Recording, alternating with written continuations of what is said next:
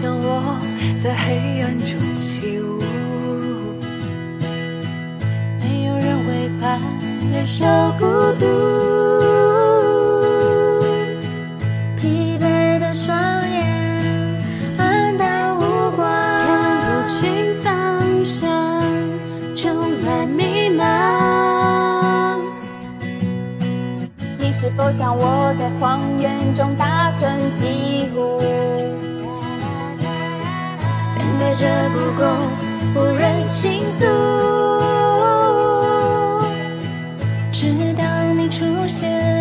与我并肩战斗，才不怕危险，勇敢向前冲。喜马拉雅，喜马拉雅，喜马拉雅，是我追寻的希望与梦想。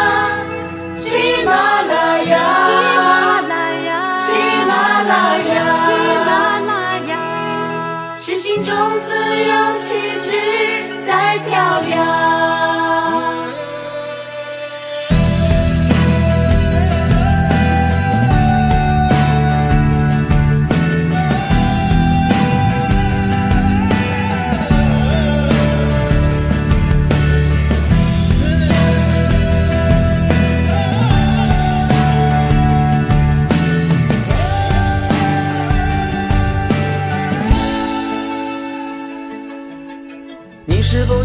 我为真理苦苦坚守？让真相传递，打破沉默。敌人越疯狂，让我更加坚强。捍卫自由与信仰，就算受伤。你是否像我为正义毫无保留？再大的风雨，我不退后。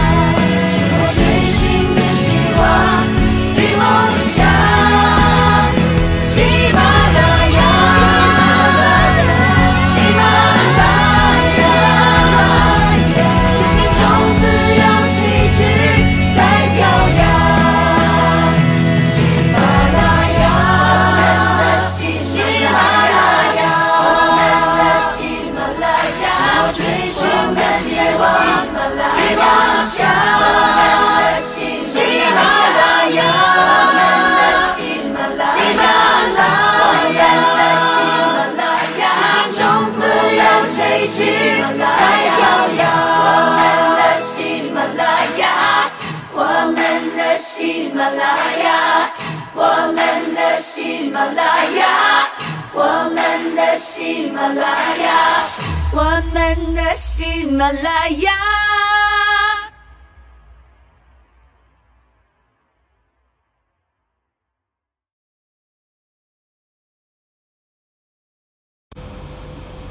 好的，各位观众、听众朋友们，大家晚上好啊！今天是来到了二零二一年的五月二十八号啊，我们在星期五的同一时间呢，又和大家如期见面了。那今天是我们的每周一周五的这个特别节目啊，周五呢，我们总是有一些啊和平日里不一样的。那今天邀请的我们的呃常座嘉宾是尼克先生和我一起啊，来为大家带来今天的分享。那今天主要还是有一些新闻串珠，另外我们就一些热点的和关键的与民生这个生活息息相关的一些重要问题要进行讨论。那首先有请尼克给我们打个招呼，讲一讲啊，由今天由啊你想给大家带来哪些重要的一些分享？好，有请 Nick 啊、给我们带来你今天的这个分享。刚才刚才做了一个简单的介绍，好。Nick 啊、今天打算给我们带来一些什么样重要的分享呢？Nick，好的，谢谢艾丽姐。这个过去这一两周发生了很多很多的事情，让我这个真的是应接不暇，有好多好多事情想跟大家讲，但是要全部分享也是不太可能，所以我们就是抓紧在这差不多一个小时之内的时间，尽量给大家分享一下整个呃现在一个大局势的一个进展情况。实际上从嗯、上周来看的话，这个这个呃这个我们可以很明显的看到啊，就是这个。呃，这个呃以毒灭共啊，已经进入了一个非常非常重要的，或者说是一个非常非常火热的一个全球联合呃以毒灭共的一个阶段。但是即使尽管如此啊，从这个巴西总统之后到现在昨呃昨天吧，这个拜登总统的宣布，这个九十天之内要出这个病毒的。呃，溯源的一个调查报告，在这之间也是其他国家、全世界都有很多很多的事情在向前推进，所以我们分呃几个方面吧，就是呃这个一个是啊、这个呃一个是福奇啊，福奇这个大佬他的一个跳船，完了之后呢，再讲讲这个呃最近的全球的一个媒体爆出来的。呃，之前中共怎么样去南京黄，他们怎么样在这个过程中去操控这个呃呃扭曲这个病毒的真相，到现在被爆出来之后，所有的媒体开始转向，也是因为这个病毒的真相慢慢的逐渐要浮出水面了，所以大家已经意识到这个问题很严重，如果再不转向的话，再一条道走到黑的话，一定是死路一条啊！再再到这个总统发话，对吧？然后呢，另一方面来看看这个中国现在在国际上的一个形势和局面啊，他们面临的这样的一个围剿的一个局面，啊、然后以及他们现在采取的一种啊、方式，啊、我们一条新闻一条呃，就是这个采取这个方式怎么样去应对的啊？这个方式我们一条一条新闻来看，首先是这个啊，五、月二十四号的一条新闻是日本媒体爆出来的，来自于这个呃中国第三届西部国际投资贸易洽谈会。那么这个会议是在啊五、月二十一号啊、举办的，但是呢，发生了一件非常非常呃令人 啼笑皆非的一个一个一个一个局面，就是说所有的这些西方的国家的欧美的大公司没有一家参与这家所谓的与西方携手共创美好未来的洽谈会。那么到最后的时候呢，主持人一看啊，来的人全都是什么？哼，新加坡的、越南的、老挝的、东盟国家派遣政府官员来参次参加此次博览会，搞到最后，这个主持人没有办法了，他改了，临时改了这个会议的主旨，说是这个会议呢，为了加强，为了加强与西呃东盟国家的这种合作啊，所以非常有意思。我我把这个我把这个先简单的这个呃说一下好不好？这个为期三天的这个西洽会西洽会，然后呢，看啊这里，原本啊西原本的话，像这个微软啊、埃克森美孚、沃尔玛、戴姆勒等欧美知名大公司发出了会议邀请，但是没有一家参加，哈、没有一家公司来。然后这个呃，新唐人呐、报道他就认为说，这个是因为中共，因为这个是西部嘛，西部的这个投资洽洽谈会，然后这他认为中共在新疆地区虐待维吾尔族，而西方国家正在声讨中共侵犯人权的问题，再加上北京对香港的镇压以及台湾的紧张关系，使得中国政府与欧美国家关系恶化所致。所以你可以看到，在这个呃新疆种族大屠杀这件事情，以及最近我们一直在谈的这个南海问题、台湾问题，在全世界几乎从政治层面到经济层面到现在的这种企业民间。都几乎已经完全达成了一致，已经变成了一个政治正确了。所以也就是说，西方国家已经达成共识。你像微软、XMF，这都是世界上最牛的公司，他们都不来。实际上是有肯定是会有利益的哈，来过来中国肯定是有利益的，但是这个利益未来是肯定无法延续的，而且这是一个政治正确的问题，所以大家都没有来。嗯，然后呃，中国媒体呢，对。中你可以看到，我们过去在国内的媒体没有一个新闻报道这件事情。西夏会我都我都不知道啊，这个西夏会，而这是日本的一个媒体爆出来的。然后呢，这边我这这篇报道还提到了这个欧盟会议在呃五月二十以压倒性投票通过了冻结中欧投资协议的决定，这是北京当局遭到了一次重大挫败。而且你可以看到，这边欧洲也是最近冻结了这个投资协议。跟美国、跟全世界都在联动，当然，这个路德社已经有了一个详细的一个解说。好，基本上就是大概的这篇文章的内容就是到这里。当然，他还提到了，这里面也提到立陶宛退出了十一啊十七加一，然后这个对这个习近平，所以呢，最后就导致习近平在广西呃访问广西湘江战役纪念馆的时候呢，在讲话中说，中国要向死而生。什么意思呢？放眼国内外，满眼都是坏消息，没有办法了，只能向死向死而生。未来这个准备过凶险的日子啊，这这个这个中共一定要没有办法了，只能把这个社会打造的更加专制、更加封闭、更加严酷。所以我想问一下这个艾丽姐，看了这篇文章，这个是一篇新闻的报道啊，这个不知道你之前有没有听说过这个西洽会啊？这篇文章我是觉得我是第一次看到，还有这么个事儿。对这个应该看，就是呃，确实是没有在在中文媒体，在这个呃网易啊、大外宣的媒体没有，因为这个太丢脸了啊！西部国际投资贸易洽谈会其实就是以甘肃、以穆斯林为主的啊，主要是原来是西部一洽谈就跟阿拉伯人谈，现在呢，当然也是需要引进的很多这样的这个呃西方的，就像这个里边讲的这张图片非常有特点啊，就是在很多的推特上，就是海外媒体上。特别是大纪元这个转载了日媒的这个报道以后呢，变得一下子被扩扩大了啊！我们都很关注这张照片，就是这个照片里边来的人呢都没有西方媒体，完全是自己唱给自己听的。当然还有一些东南亚的，像这个越南啊，什么呃老挝呀，呃这个新加坡也有呃这个派人参加是吧？有一些企业参加，那这个都是非常少的，可以讲这个是呃呃非常少的这个东东盟的国家，或者说。基本上就没有什么外国人来，可以讲，在这个西部开发里，特别是就像你刚才讲到的，就是西部现在面临最大的问题，就是对穆斯林的残害和种族灭绝这个问题上，已经是可以讲它是这个反人类罪。反人类罪之前就是最大的就是希特勒是吧？杀人杀犹太人，这就是反人类罪。最近的一次就是科索沃的这一次，这个也是杀种族灭绝。那么就这都是引起什么？这个政权都是被非法掉的。所以在这个问题上，这这些企业他能犯这种大忌吗？大家都还想活的百年企业，不可能为他而去送死，所以大家在这个时候都自然而然的躲开了。所以中共没报道这件事情，觉得还是挺挺，哎呀，可以讲他这个做了做了一桌的菜啊，请了一堆的人，结果都晾在那儿了，没人来。嗯，真的是真的是做了一桌的菜。你看这里写到了中共的重庆市长。唐良智在开幕发言中也不得不紧急改变了有关此次博览会的宗旨的说辞，说这次博览会旨在加强与东盟成员国的伙伴关系。所以你看这篇文章，日本爆出来的，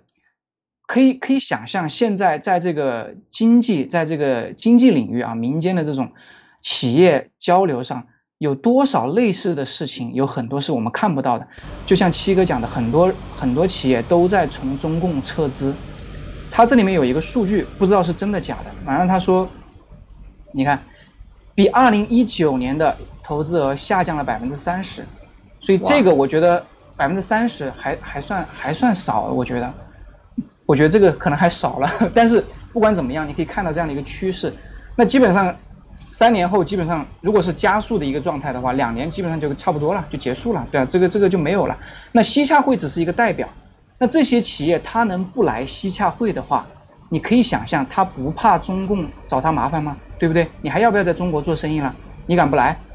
那你能不来？这个西洽会意味着什么？意味着不只是西洽会，你所有在中国的投资，你所有在中国的生意，他们都在考量。像这种大公司，他们的行动，他一定不会说，哎，我你你西部区域我参加不参加是一个事儿，你这个东部区域我参不参加是另外一个事，绝对不会的。他只会把你中国当做是他的一个市场，你是我的大中华区嘛？对，你看所有的这些企业，他们都有分什么大中华区，对不对？他不会说你中国西部区，从来不会的。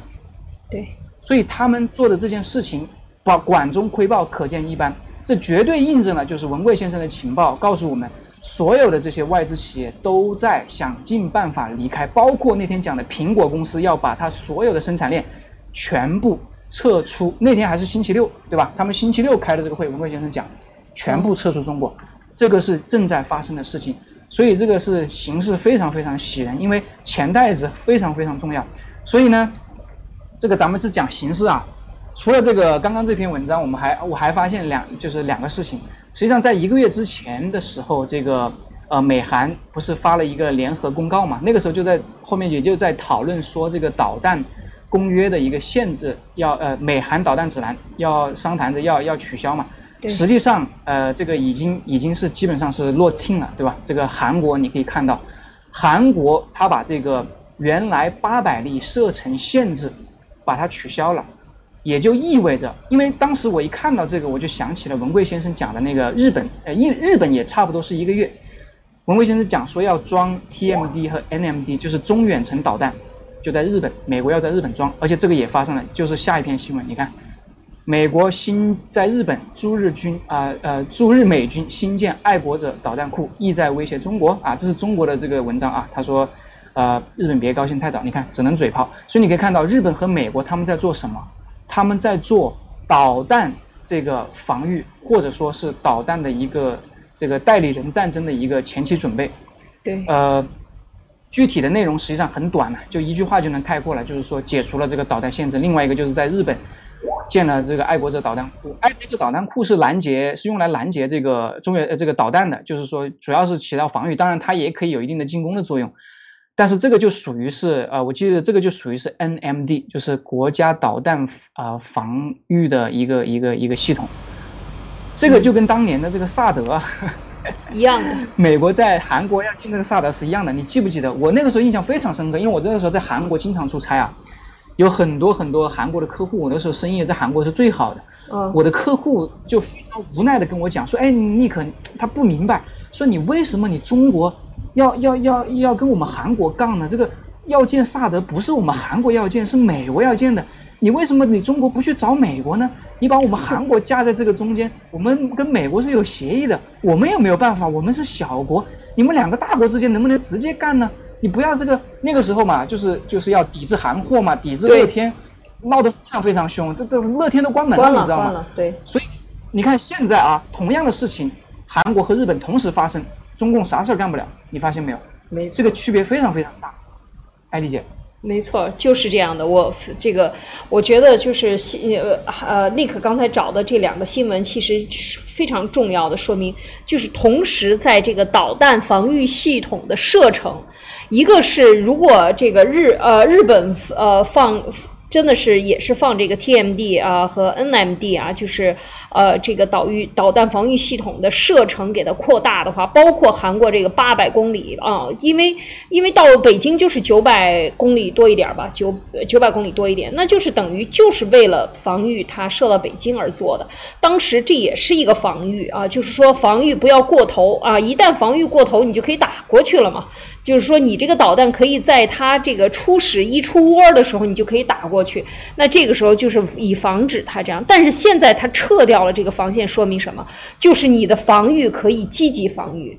这个在军事上，这个积极防御和这个被动防御它是不一样的。被动防御那就是不允许你超过这个线。那现在积极防御，你就等于可以有更远的线线程。那么就是说明什么？说明你这个可以打到中国的这个西北西昌。呃，就是陕西、甘肃那一边，包括往我不知道往往什么地方打，就是说如果那边有导弹，它测距测试到从那边发射的，呃，就是可以打到中国的中部和西部了。可以往中部和西部打，而之前的射域的只是日韩设置的，只是它打到中国的边境，就是说你出了中国的陆地线以外，到了海面上，你才可这个你这个距离刚好能够拦截，你必须得拦截在中间。现在就不是了，现在是可以打到里边去，那这个就是绝对的积极防御，积极和防御和这个被动进攻其实是一样的啊，就是这个道理，就等于你可以进攻了。这个我觉得这种解封它的意义是非常的重大，释放的信号。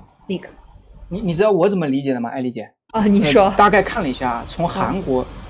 你看啊，这个你记不记得我们之前那个路德社讲的南部战区，包括现在的台湾、哦台海，对，从韩国往台海那边去的话，一千公里，我我我大概看一下，应该是超过八百公里的。对，一千公里，打到台湾这，个八百公里，你看它八百公里它不够用啊，对它，八百公里几乎能达到北京啊，它它也能防御啊，对不对？它八百公里不够用什么意思啊？它基本上的第一岛链把你封锁了，它可以它可以照到台湾了，那基本上没错，没错，它可以保护它所有的海上力量，你明白吗？就是说我的理解啊，当然我是个军事白痴，我从来不是，我从来没有研究过军事，我只是从现在的这样的一个逻辑、当下的一个形势，我做一个判断。如果南海我们有大量的全球的联盟的军舰在这里守卫的话，它相当于韩国和日本作为一个陆地的一个陆上的一个它的一个呃补给，不管是补给也好，还是一个一个一个保护区也好，它在这边坐拥这样的导弹防御系统的话，它可以它的这个海上力量几乎得到百分之百的防守，我觉得保保卫，我觉得是这样的。所以它，我觉得它这个八百公里几乎是完全覆盖了它的整个台海区第一岛链因为对对对，真的是他只要这个地方给他一解封，韩国这一解封，他往南下，基本上你 你中共无法突破，你想打台湾没有用的，所以所以中共采取的方式还是这种下三滥的手段嘛，给台湾投毒嘛。对，最近我台湾的同事，过去呃不不同事还有客户了，过去这一年来，基本上他们上班没有任何问题的，对就是几乎我问过他们，没几乎是零零感染，零感染。现在突然有一天十几例、几十例，然后两百例、三百例来了，现在上千例了大家能对现在现在能在家办公的都在家办公，哎呦，马上，所以，但嗯但是这是我们公司哦，这是我们公司，我们公司是欧美公司。我了解到的是，台湾的这种当地的本土企业，他们包括学校都还没有停课呢。有你觉得这事荒不荒吗唐？哎呦，我觉得很，我觉得很奇怪，他这个一套配合啊，感觉是，因为他用这种方式的话，那你感染不是更更更加厉害了吗？你不停课的对话，马上这个传染率就高了。对呀、所以这个就，所以这个就，所以这个就体现出来，就是说你你的这个海上力量，包括你这个对南海的这种军事的这些准备啊，只能是一个什么呢？只能是一个，我觉得是一个嗯，Plan B 啊，就是说呃这个被动一个预案，我觉得是一个预案，就是说当你武力攻台的事这件事情没发生的时候，所有的这些东西只能作为一个准备或者是一个威慑，让你不要发生。但是真正归根结底，因为现在中共用的武器是大规模杀伤武器而，这个大规模杀伤武器就是这个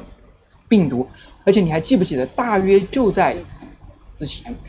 我们路德社也报道了，在台湾的岛上登岛的地方抓了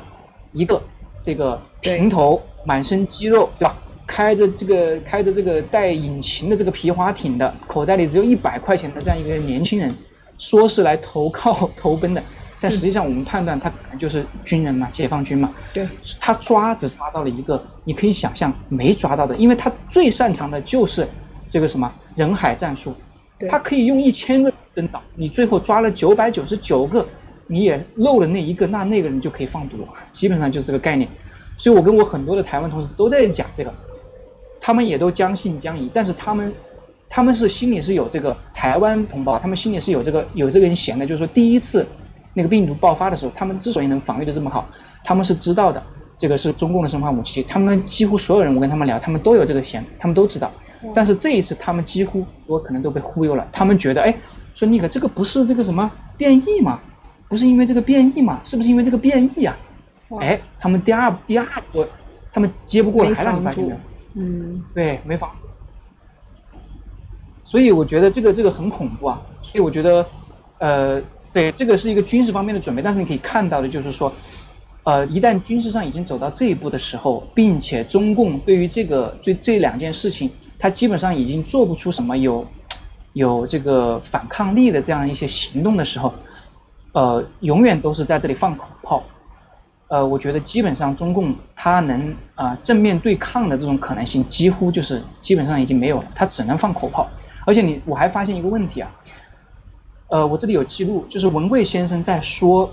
这个日本当时三大诉求啊，就是日本跟美国，日本因为要去美国跟美国去和谈，最后还发了个日本联合声明嘛，记得吗？我们那时候还谈过这个问题。对，那个差不多就是在四月十几号到二十几号之间，文贵先生就讲了这个日本可能要装这个 TMD 和 MM NMD，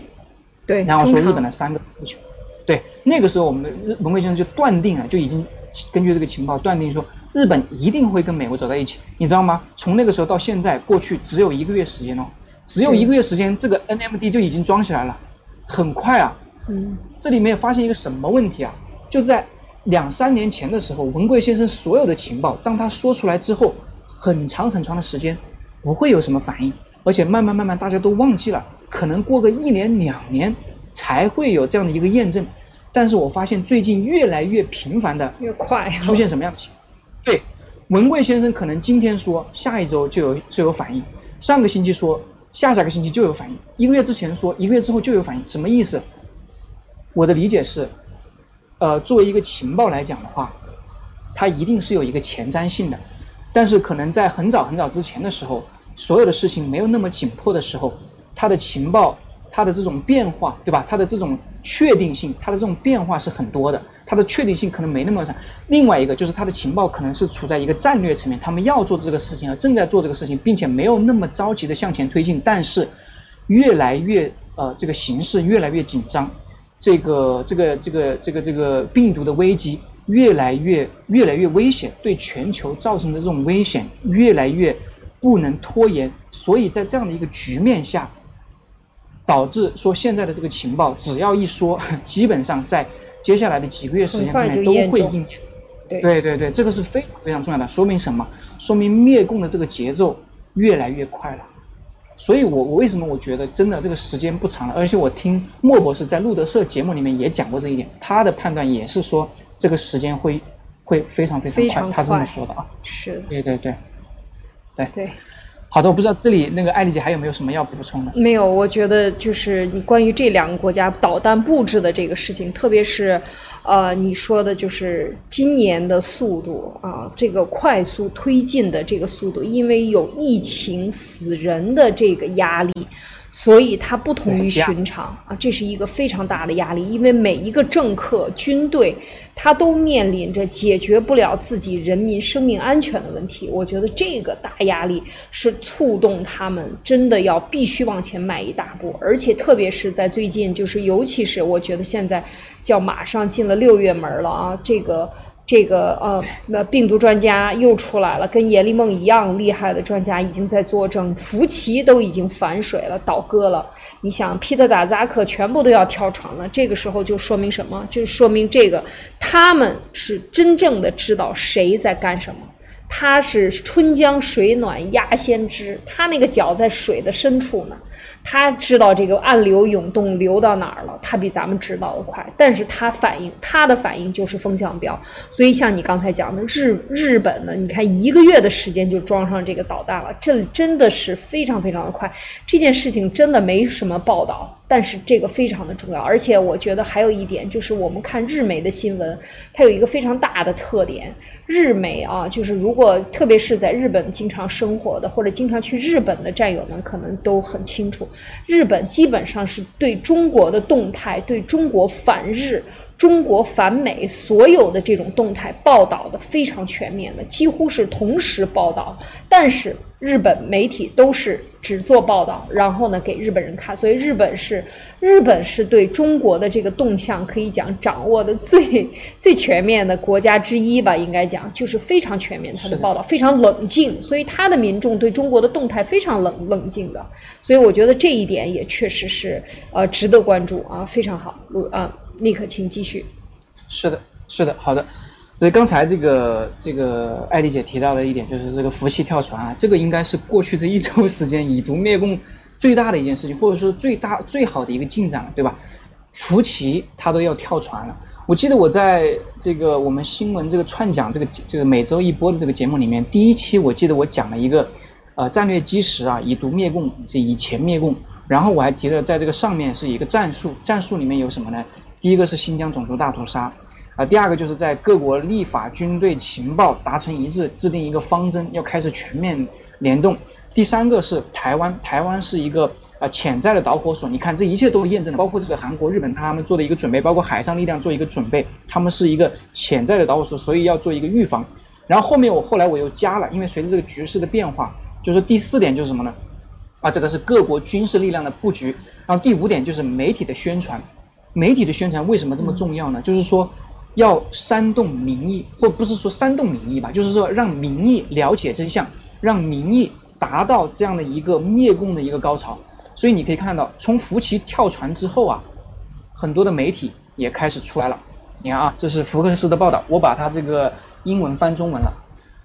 它这里面爆出来什么呢？一个内幕，什么内幕呢？就是中共的这个蓝金黄说，中国官方媒体向美国报纸支付了数百万美元的广告费。与此同时，媒体在将武汉冠状病毒实验室泄密理论视为阴谋论。之后，在这个报道之后，所有的媒体开始认真对待它。什么意思？就是说，中共这一套组合拳啊，先放毒，然后控制媒体，对吧？然后散播这种 disinformation 这种假消息，控制舆论。来协助这个病毒，就是就是严立梦博士说的这个超限生物战嘛，一整套配合嘛，对吧？对，让你找不到北啊，打不到敌人啊，隐形的敌人不知道谁这背后打了你一拳是吧？所有的这些媒体，你看他把爆出来之后，所有的媒体收了多少钱，全部给你列出来。这是司法部哦，司法部首次披露，中国日报向洛杉矶时报、金融时报、时代杂志和外交政策杂志支付了一百六十万美元展开广告活动。一百六六十万元细节看，时代七十万，洛杉矶时报二十七万，都很少的，我天！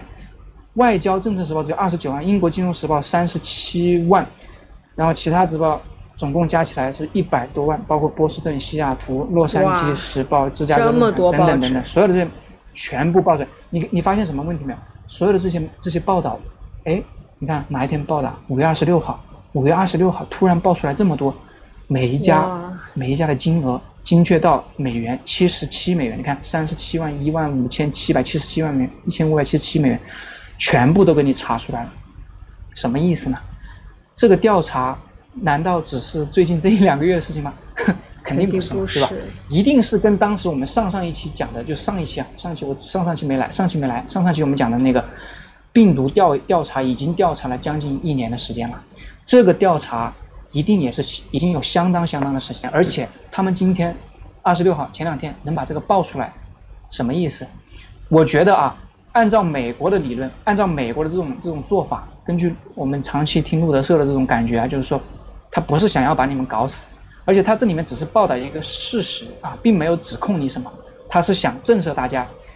与其把他们干死，不如让他们来这个转向嘛，是不是？对，指控紧接着就把大把那些观众呃，把那些读者全部给他删，就是回来嘛，拉回来嘛。我觉得是一个震慑的作用，让他们赶紧开始报道真相，赶紧开始为了民意做这个准备。爱丽姐。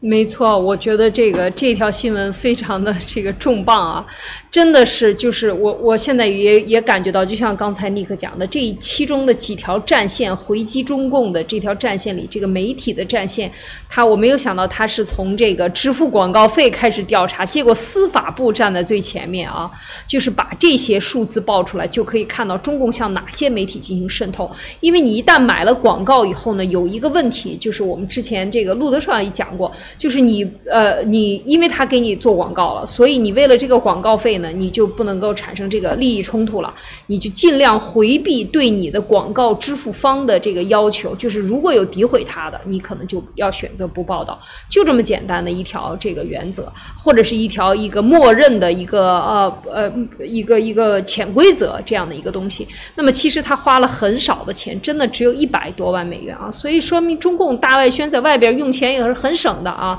把钱都放在自己腰包里了，却根本就呃真正的给呃支付的这些广告广告费是非常有限的，但是起到的作用却是巨大无比的。所以当你看这么多报纸。啊，中国日报像这些的，中中国日报大家知道都是这个绝绝绝对的是外宣啊，这是共产党党媒啊。那么这个向外支付的这些报纸，哇，我觉得太震撼了啊！这绝对是非常重磅，说明调查了很长时间了啊！我觉得接下来还会有更多的这种呃带风向的这种媒体，到底是他们为什么在关键时刻带风向，都会蹦出来。好的，Nick。好的，对，这个是我刚才我刚才把它贴出来啊，因为我我在另外一台电脑上，我我没办法转过来，这个是我后来补充的，我之前只应该只写了三条。对，你看我就是媒体宣传，它一定是跟民意有关的，而且刚才这个日本媒体报道的这个欧美几家大公司它不来嘛，全面脱钩，都在进行这几个方面，全部都在进行形成这个包围，而且我发现啊，就是这条新闻它里面讲了这这么一点点钱，因为你刚才提到一个非常重要的一点，就是这个叫什么呃。Conflict of interest 叫什么？利益冲突，对不对？就利益冲突。中共把这个研究的应该是非常非常透。他只要一点点的钱，我跟你建立一个呃这个商业关系，我跟你建立一个我投资你，或者说我我我是你的客户的一个关系，就抓住这个 conflict of interest，就是这个利益冲突这一点，就让他们几乎都不能说话。你发现没有？所有的这些这些这些国外的媒体。这个很要命啊！他们真的是用一个支点撬起了一个地球啊，一个舆论地球啊，基本上就这些人全部闭嘴。但是好在，这个我相信是有我们爆料革命的战友，或者说我们爆料革命的推动，要不然的话，为什么这么精准呢？是吧？因为只有我们对中共、对这个中共在海外的这种间谍机构渗透是最了解的，所以才知道他们这么精准的打击他们到这里。所以你可以看到，过去这一两周的时间，几乎所有的媒体。都在报道病毒的真相，都在说这个病毒的什么实验室的起源，以前全部都说是自然起源，包括 CNN，CNN 以前说的是这个自然起源，说 P 博的这个是这个实实验室起源，但是对现在它没有完全转向，但是它已经变成了一个相对中立了，因为你要给他一点时间嘛，他他他可能脸皮厚，脸皮太薄，他不能 立马转向，是不是？所以给他一点时间，我相信到最后。CNN 也是会完全转向的，包括你还记不记得之前他们采访了一个前 CDC 的一个 director，对对，这个这个对吧？已经开始在讨论这个问题了。他能把那个采访放出来，就说明他们已经是在做准备了。对，这是这个媒体方面的一个一个一个一个呃推进啊。另外这个就不多说了，因为这个是什么？这个呃，这个是日本的啊，日本也是因为前两天这个英国也是在做这个事情，在学校里面逮捕。中国的间谍留所谓的留学生是只是一个一个一个卧底的一个一个身份，实际上是一个肯定是中方的这军方的这样的一个卧底。然后日本也在做同样的事情啊，同样的事情就是你可以看到在各方面啊，企业里面、媒体呃经济媒体，然后包括这种学术界都在做同样的事情。所以呢，说到这里呢，呃，我就想回过头来看一看我们国内的这样的一个。我们刚才讲的这个媒体，包括全全世界的这样的一个行动的推进，我们来看一看国内的这样的一个呃一个反应啊。因为现在国内呢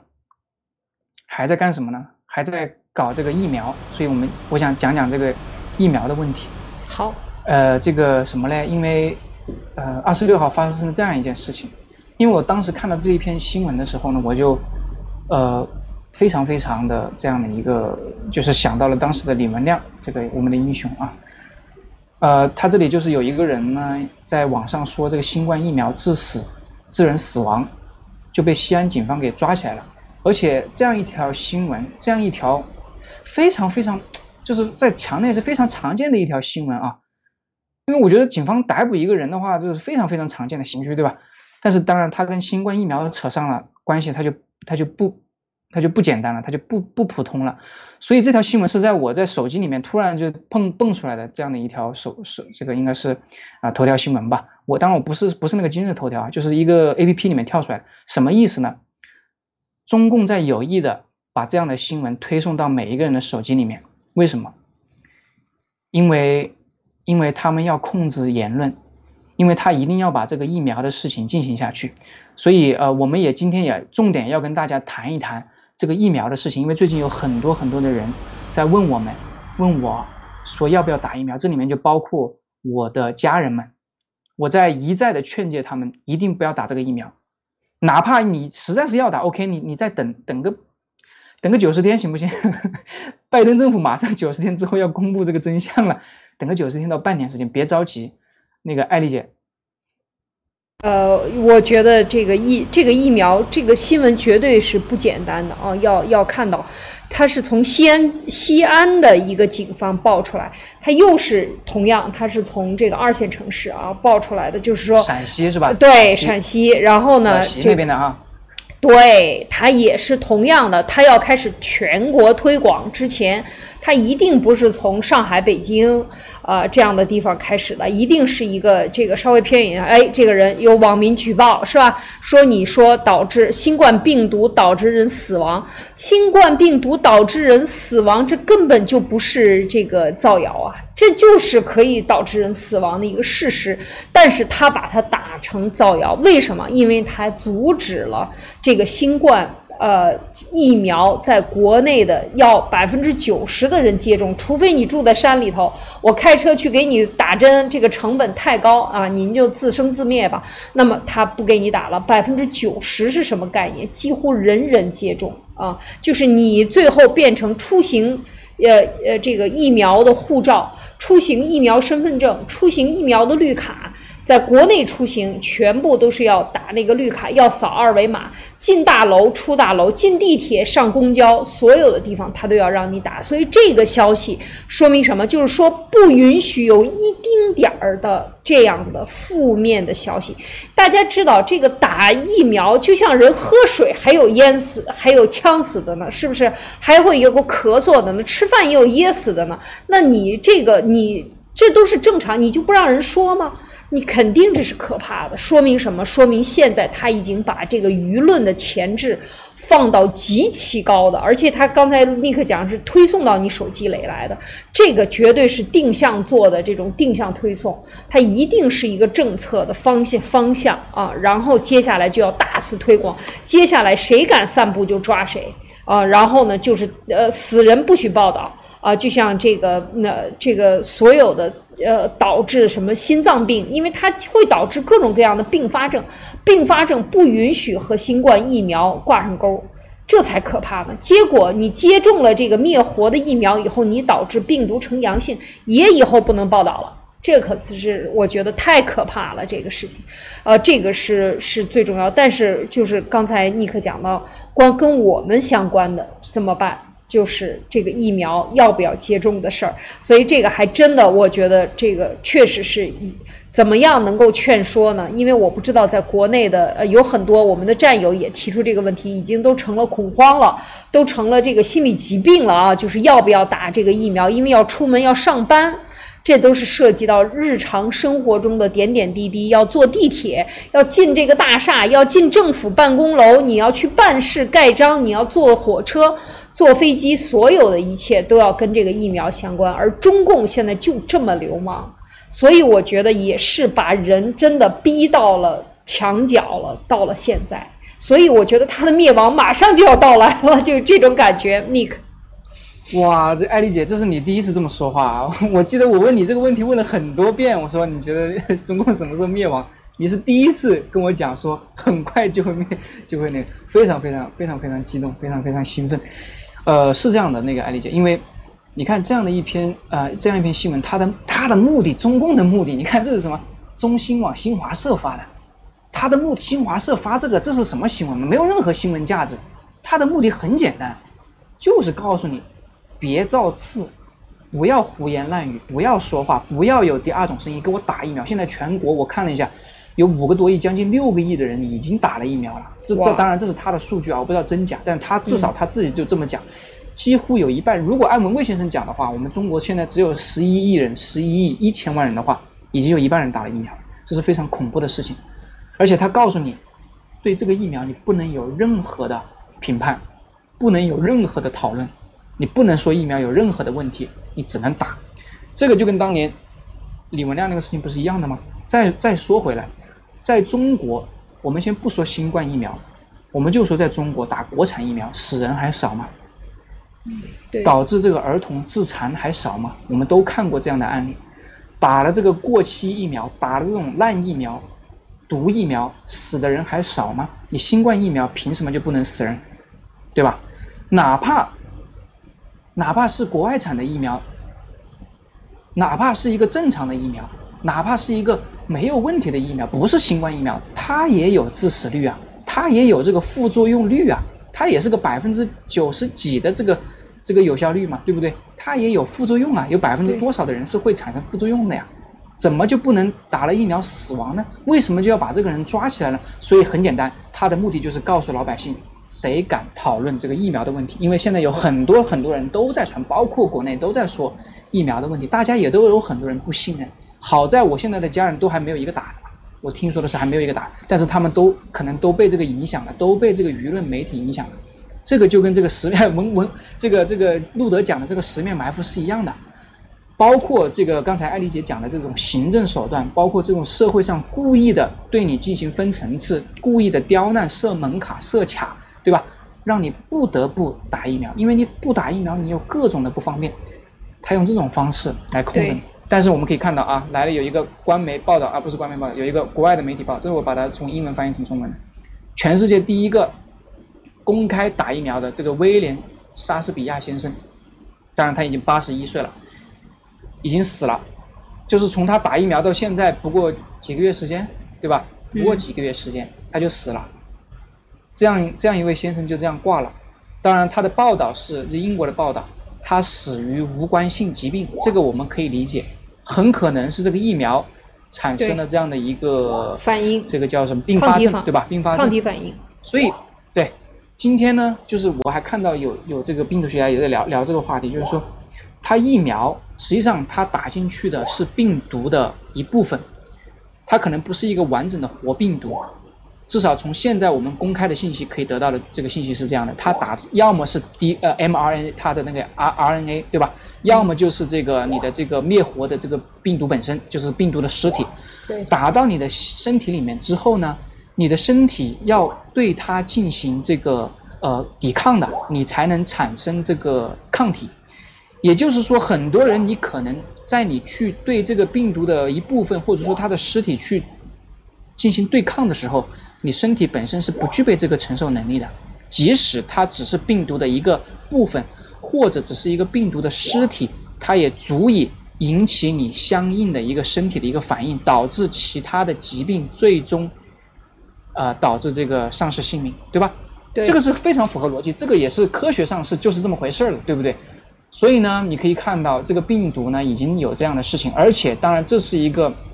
公开的一个报道，但是我们可以看到很多社交媒体上很多很多类似的没有被大媒体、没有被所谓的那些主流媒体报道的这些病毒的副作用、并发症，甚至导致偏呃这个面瘫、这个瘫痪或者说是这种死亡的。非常非常多，可以说非常非常多，这本身就不正常。你听过说，哎，我们打这个打这个小小朋友这个出生了之后接种，在国外出现这么大面积的这种问题的吗？从来没有，对吧？从来没有。因为如果有这样的事情，那绝对是大事情，那一定会有很多的媒体去报道，而且这个是那样的疫苗出现事情，它是不敏感的，它不是政治敏感的一些问题，它一定会报道。但是我们都没有看到。但是你可以看到，新冠疫苗它带来的是一波什么？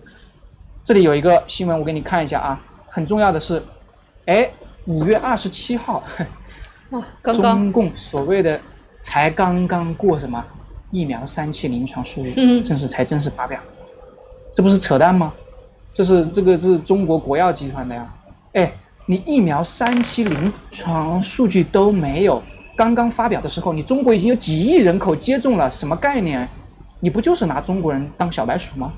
嗯。艾丽姐，没错，我觉得这个呃，Nick 说的找到的这些数据，相关的数据都足以可以给我们的战友、给我们的听众、观众朋友们啊，大家一定要看到，一定要遵守这个武汉生物研究所啊，就是国药和这个生研啊，它这个是主要的，是为国药来做的。那这个主要是服务于什么呢？这个因为我们之前还谈过 WHO 呢，呃，莫博士的新闻里也讲过，就是 WHO 采购的这个全球供应的是用的国药的。呃，达没有用辉瑞，呃，没有用中国的这个辉瑞是吧？没有用辉瑞，呃，这个国内的那个药国产的，其他的厂的用的是国药，国药就是武汉生研的，所以你看它这个做的是是往全球发售的。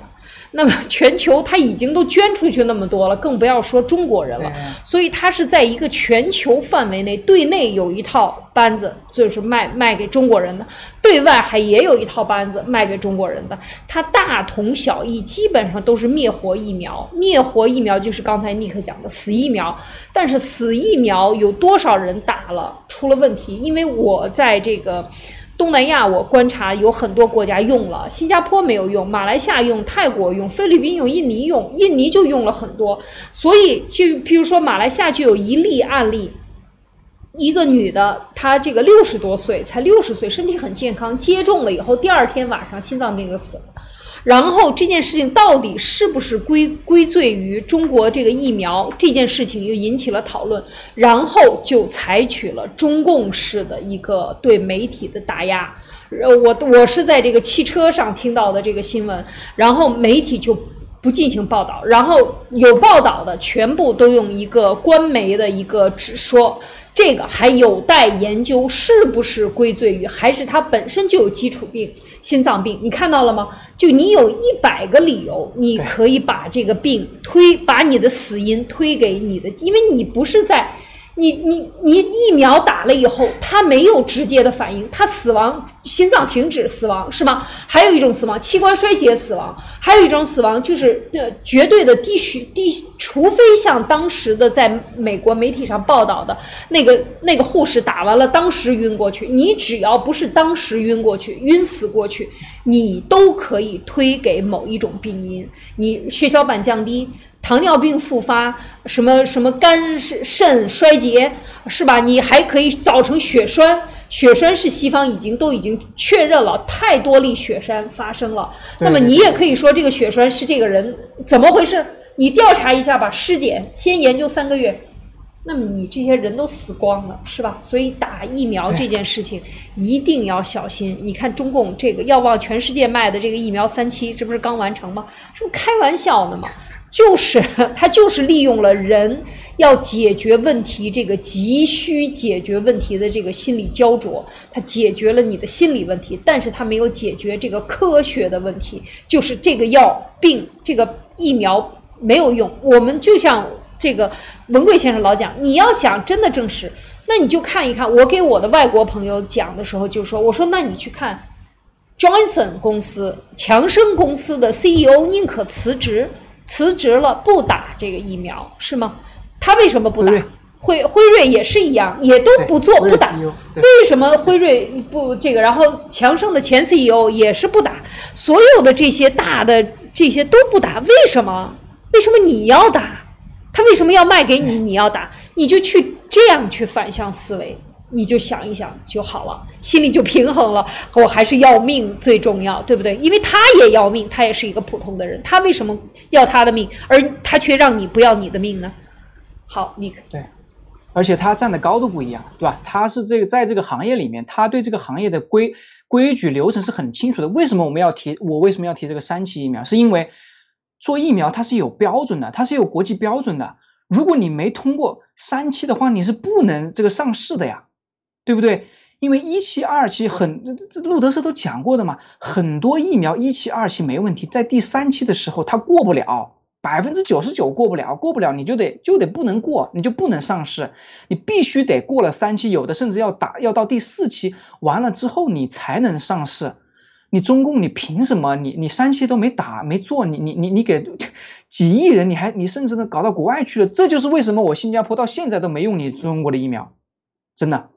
这是很关键的，你没有符合这个科学的这样的一个流程和标准，你就开始做了，而且你这疫苗打完之后，现在现在这现在到到这个时候，全球这个这个病毒又二二二次爆发了，感觉对吧？你没有任何效果，基本上，这是这是第一个，第二个很重要的一点，刚才艾丽姐讲的，你打完疫苗之后出了问题，讨论来讨论去怎么样，他又把你带回了原点，什么原点？病毒到底是自然还是人造的？又是一个循环，你到底是疫苗死还是不是疫苗死？又是一个循环。他只要你讨论那他就高兴，因为你这个时间又在延长，因为你没有证据，你不知道要多长时间这个问题。所以在这种问题的时候，我觉得一定要看你周围，当然你墙内可能条件有限，但是如果能听到我们的声音的这些朋友们，你们一定要有这个意识。首先，很多的这种高官，文贵先生已经讲了，首先中共它是有解药的，这是第一。第二，很多的高官，包括海外的这些国其他国家的这些高管高官，很多他们都是不打疫苗的，有的只是装装样子。对吧？而且我们看了好几个新闻报道啊，视频现场拍着所谓的什么这个这个这个呃，Prime Minister 打疫苗，这个打疫苗那打疫苗的，那个针头盖子都没打开，都没揭开，我看到不止一个，对吧？在在推特里面，在社交媒体里面，对不对？这是第二，他们那些人为什么不打疫苗？我们我们这种小草根小老百姓的命有他们值钱吗？说说的说的这个直白一点啊，这个话粗理不粗，没他们值钱，我们干嘛要去着急打疫苗呢？对不对？更何况现在全球都在联合调查这个病毒的真相。美巴西总统已经讲了这个事情了，美国拜登已经开始说九十天之内要揭露，要要要让情报界出一个最终的调查结果了。别着急，你哪怕你再等个三个月、半年呢，对不对？不要着急，中共的疫苗这三期临床数据才刚刚发表，你不要着急，对不对？而且我们新加坡海外很多国家的疫苗，我们都我我都新加坡都没用中国的疫苗。对吧？而且最近哦，最近有一个很重要的事情哦，这个我我没放进来，等一下啊。最近有一个非常重要的事情，啊，这个我正好这个里面我跟大家分享一下。啊，我在这里，哇塞，这个是四月二十二号的事，哎，等一下啊。包不不只是中共的疫苗啊，这个是《柳叶刀》啊，《柳叶刀》也转向了。我跟你讲啊，这个不只是媒体啊，这是《柳叶刀》的原文啊，《柳叶刀》，我给你截取一下，我给你翻译一下，什么概念啊？《柳叶刀》现在说什么？他说，经过同行评议的研究表明，所有这些，哎，你看它是 experimental vaccine，是实验性疫苗，哎，现在所有的疫苗都是实验性疫苗，大家不要做小白鼠，好不好？他说，经过同行评议的研究显示，所有这些实验性的疫苗，COVID-19 的疫苗，辉瑞的有效率能能降低你。获得这个被病毒攻击的，就是啊，就是你得这个新冠肺炎的这个有效率，这个只能降低百分之零点八，强生的百分之一点二，Moderna 的百分之一点二，然后阿斯利康的百分之一点三，然后最后就是说，呃，这篇文章讲什么呢？因为它里面有一个关键核心的指标叫什么？Absolute Risk Reduction，叫 ARR，绝对风险降低。这是关键指标，所有的之前的研究都没有把这个关键指标拿出来，他们全部故意忽略，因为只有这样故意忽略，他们的那个研究结果才会偏好。所以总结来说一句话，没有防御作用。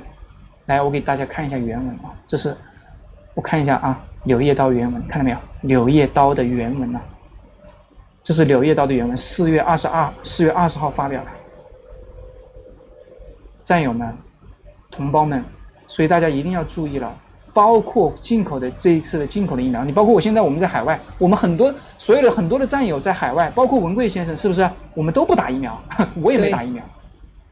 国外的疫苗我们都不打，坚决不要打。我认识的很多的对印度裔的啊，在海外非印度呃非不是在印度的这些印度裔的这这些朋友们跟我讲，我说你怎么办？他说。花钱呢，给这个医生让他给我开，我已经打了。他说我宁可花钱做假的，我也不会去真的打。他说这不是开玩笑吗？这种是要命的，万一打了以后死了怎么办？这些我觉得就是说，这一次真的惊醒了很多的印度人啊！这一次真的是让印度看清楚了这个中共的病毒有多邪恶。当然，这个英语世界里，我觉得越来越多的人惊醒，包括我自己啊，在这个刚才呃呃尼克讲的这这个比例啊太低了。这是真正的《柳叶刀》，它是真正的学术研究的分析，所以大家一定要相信科学的分析，这才是真正的数据，而不要忘。了这些所有的疫苗公司，它的目的第一目的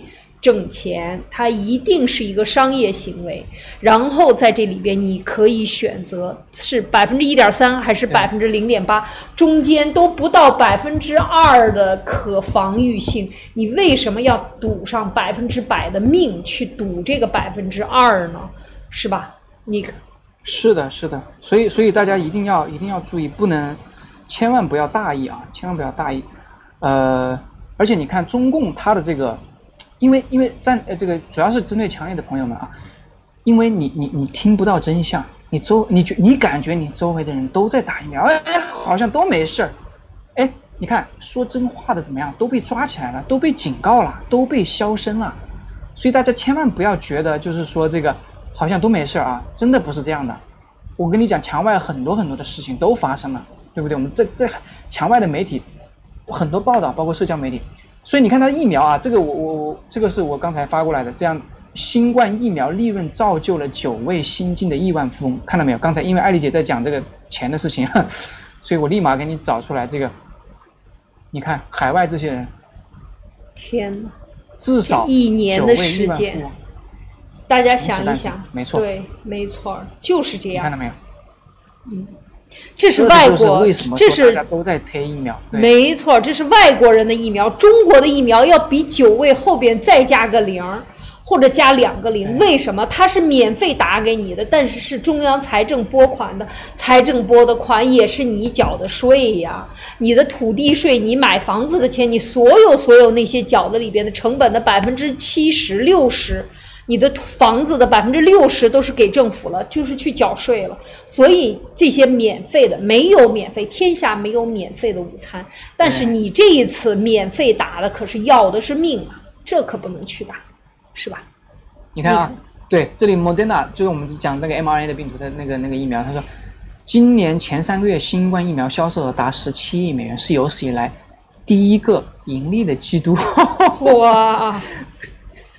高盛预计 Moderna 二零二一年的新冠疫苗收入将达一百三十二亿美元，这是什么概念？你知道他们的动力来源了吗，朋友们？不要去打这个疫苗，他们只要不把你打死，对不对？他就有这个收入。尽管是免费打这个打打打这个打疫苗，你们是免费接种，但实际上那个羊毛出在羊身上，你的税全部都要去他那里的，对吧？所以你看这个目的、动力源，就为什么大家都在搞这个疫苗？这不就有来了吗？不就来了吗？这个就是目的吗？然后中共还给你十面埋伏吗？海外哎，这个媒体全部给你贿赂，对吧？啊，国内给你抓起来，直接给你抓起来，对不对？媒体也是他控制，没有办法知道真相，所以千万千万要小心谨慎，再等几个月再看，好不好？好，这个问题我们先说到这里，好不好？艾丽姐。好，然后我们再看，嗯，再看下一条啊，下一条。好，下一条进进入了这个还是咱们这个以毒灭共啊，就是这个大好形势。现在这个脸书，就是还是回到刚才这个，很多的这种媒体啊，也都开始这个没有办法了，他们也得跳船，因为福奇都已经跳船了。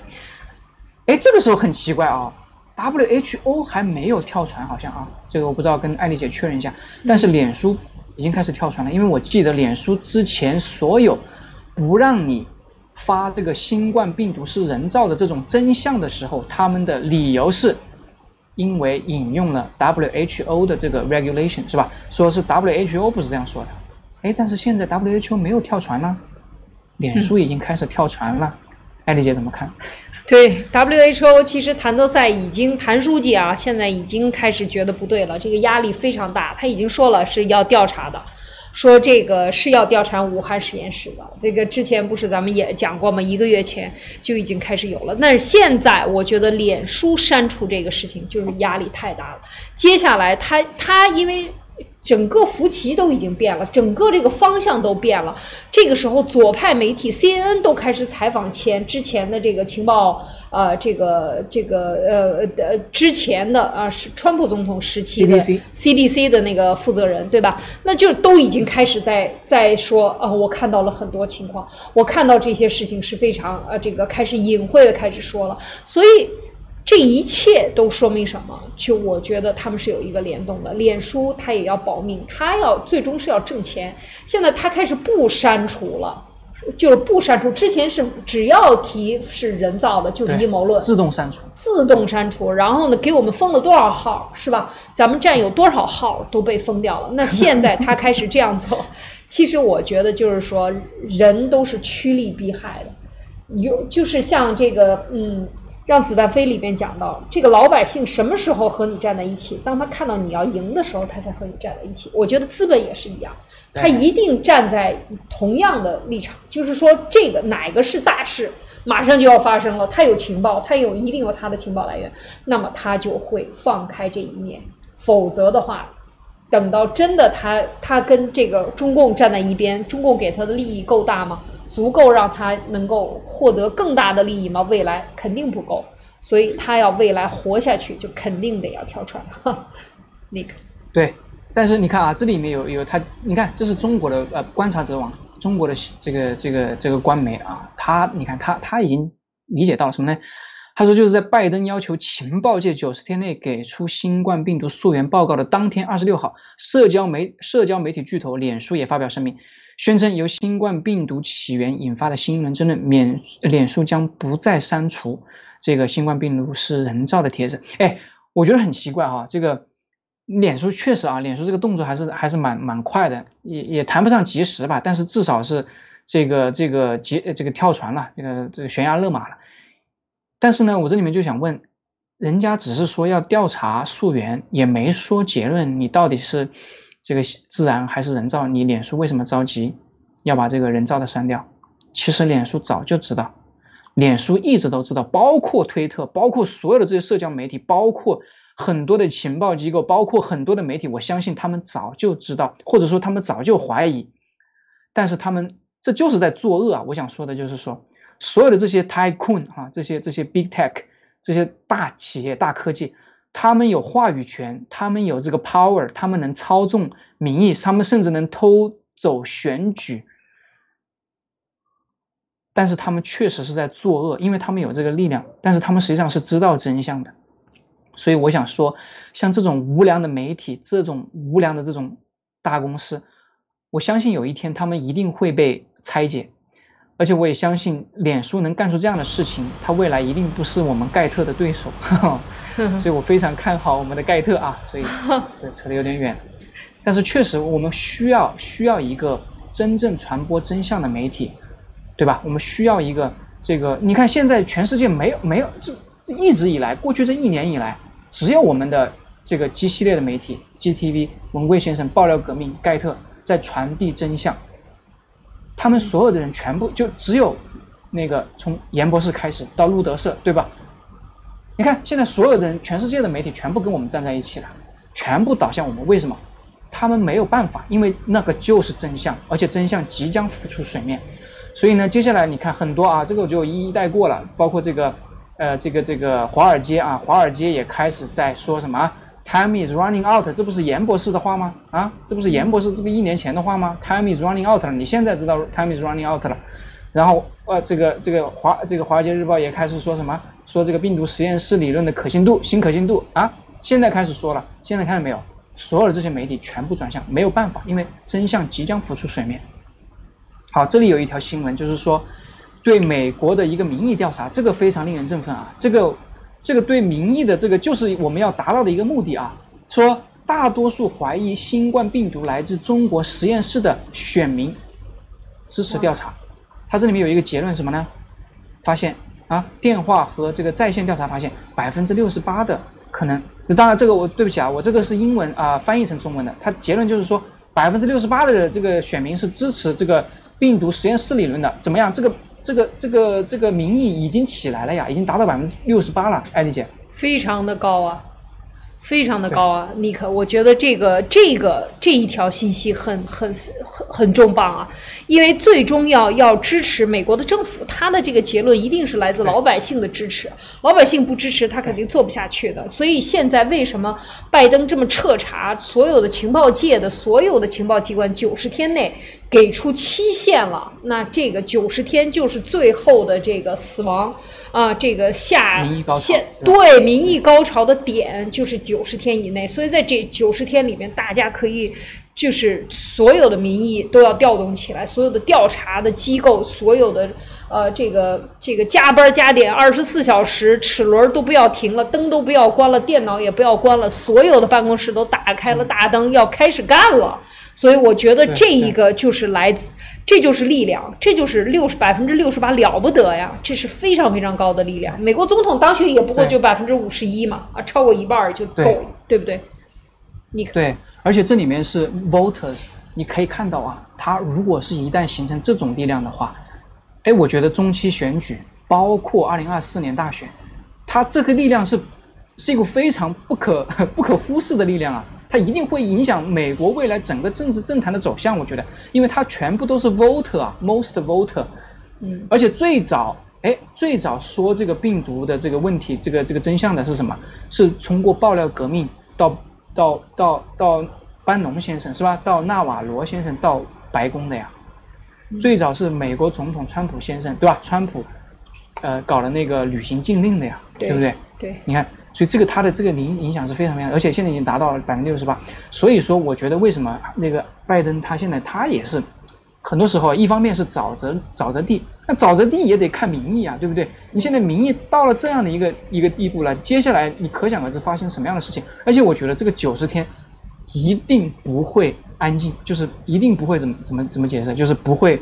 太太和太太平啊，就不会太太平。一定会有很多很多的事情发生，各种乱七八糟的、怪异的、诡异的事情都会发生，你信不信？因为我觉得中共在这九十天里面一定会作怪的，他一定会作死，他一定会有很很多很多的行动。这就是为什么我说他在这个时候，就是说断头刀要砍下来之前，他一定会疯狂的作死，而这个疯狂的作死就是让他死得更快，就是我觉得真的是非常的，这就是一个博弈，就是你的压力多大，他会越疯狂，而他的越疯狂会导致这个压力更大，然后他会更疯狂，然后他会压力更大，最后就导致他一定的迅速的灭亡。我觉得就把所有的招儿都用出来了，最后就等死了。这个确实是太厉害了啊！对太重磅了。所以你看啊，现在我们这个艾丽姐，包括莫博士，包括安红女士，你看我们大家所有人的这个看法，所有人对现在这个局势的这种把握和判断，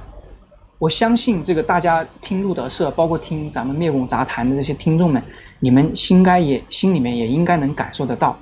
包括现在你看美国总统拜登，今天最后一篇新闻啊，已经宣布了要将新新冠病毒的情报，这是 VOA 的中文报道啊，新冠病毒的起源的情报公布于众，九十天之内，九十天之内，很可能全世界的人老百姓就能看到这样一个真相。我不知道是不是文贵先生讲的那个白皮书啊，但是至少这份报告它的可信度、它的权威性，因为美国总统也都也都发话，也都在这个里面，你相当于他已经被 involve 进来了，包括情报界哈。包括现在所有的这些媒体，到时候你看他们的这样的一个整体的一个行动，我相信到那一天的时候，我相信会有很大很大的事情发生。所以大家一定稍安勿躁，一定跟着咱们一起走到咱们最终胜利的那一天。因为为什么？从幺幺九二零二零年幺幺九严立梦博士到路德社到现在，我们一直在不遗余力的宣传真相，而且你可以看到现在这个真相跟我们所说的。一模一样，而且它即将由官方、由主流所谓的主流媒体即将公布于世，我们大家拭目以待。我觉得这个真的是黎明曙光已经出现。谢谢艾丽女士，话筒交给你。哎，说的太好了！我觉得 Nick 的讲的这个确实是大家稍安勿躁，一定啊、保护好你的心脏，同时，呃，这个伸出您的手，您宝贵的手和所有的这个传播的工具啊，一定我们要继续快速的。大面积的去传播这个真相啊，像刚才尼克给我们整理的这些，我觉得都是非常关键的一些串珠啊。我们把它串起来，就看到整个的这个走向啊，一定一定啊要满怀信心啊，我是这样看的啊，就是我们大家啊来一起努力，把这个真相呢，把真相的溯源的这个呃这新一。轮的全球的舆论的高潮推推上去，一定要让它保持热度。非常感谢 Nick 今天的分享。好，那我们今天的灭共杂谈就谈到这里，感谢大家的时间收听收看。嗯，我们的下周一再继续为大家带来新一周的灭共杂谈。那么接下来也很快就要到啊六四一周年的庆典了，欢迎大家。加快关注啊，关注啊 GTV，关注我们所有的爆料革命平台啊，然后传播真相。感谢大家，再见。再见。